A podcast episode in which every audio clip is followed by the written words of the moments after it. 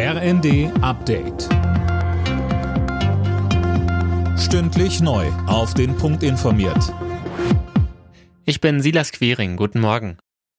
Die Entscheidung von Wirtschaftsminister Habeck, zwei Atomkraftwerke als Reserve fortzuhalten, sorgt für Kritik. CDU und FDP betonen, dass sich AKWs gar nicht als Reservekraftwerke eignen und auch die Wirtschaftsweise Grimm hält den Bereitschaftsbetrieb für falsch. Sie sagte im ZDF. Vor allen Dingen, weil wir auf diese Art ja die Kosten haben, die Kraftwerke zu verlängern. Aber wir haben gar nicht den Nutzen, nämlich dass sie billigen Strom produzieren. Und da hätte man, glaube ich, über die reine Versorgungssicherheit hinausdenken nachdenken müssen und überlegen können und sollen, welche Rolle können die Atomkraftwerke spielen mit Blick auf diese Energiepreiskrise, auch die wir ja haben.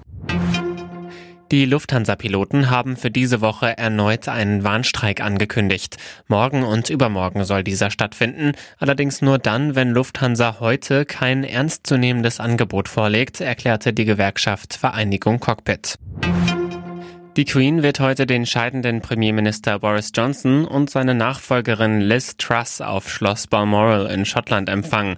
Max Linden, da wird dann auch ganz offiziell der Wechsel vollzogen. Ja, erst wird Johnson offiziell seinen Rücktritt einreichen, danach wird Elizabeth die zweite Truss zur Regierungschefin ernennen. Danach geht Sir Truss und Johnson wieder zurück nach London. Vor dem Regierungssitz in der Londoner Downing Street wird Truss ihre erste Rede halten.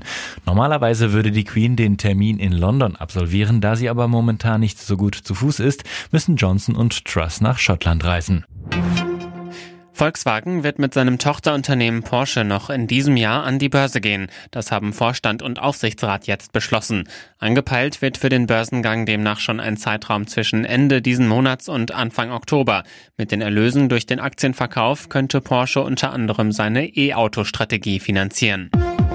Alle Nachrichten auf rnd.de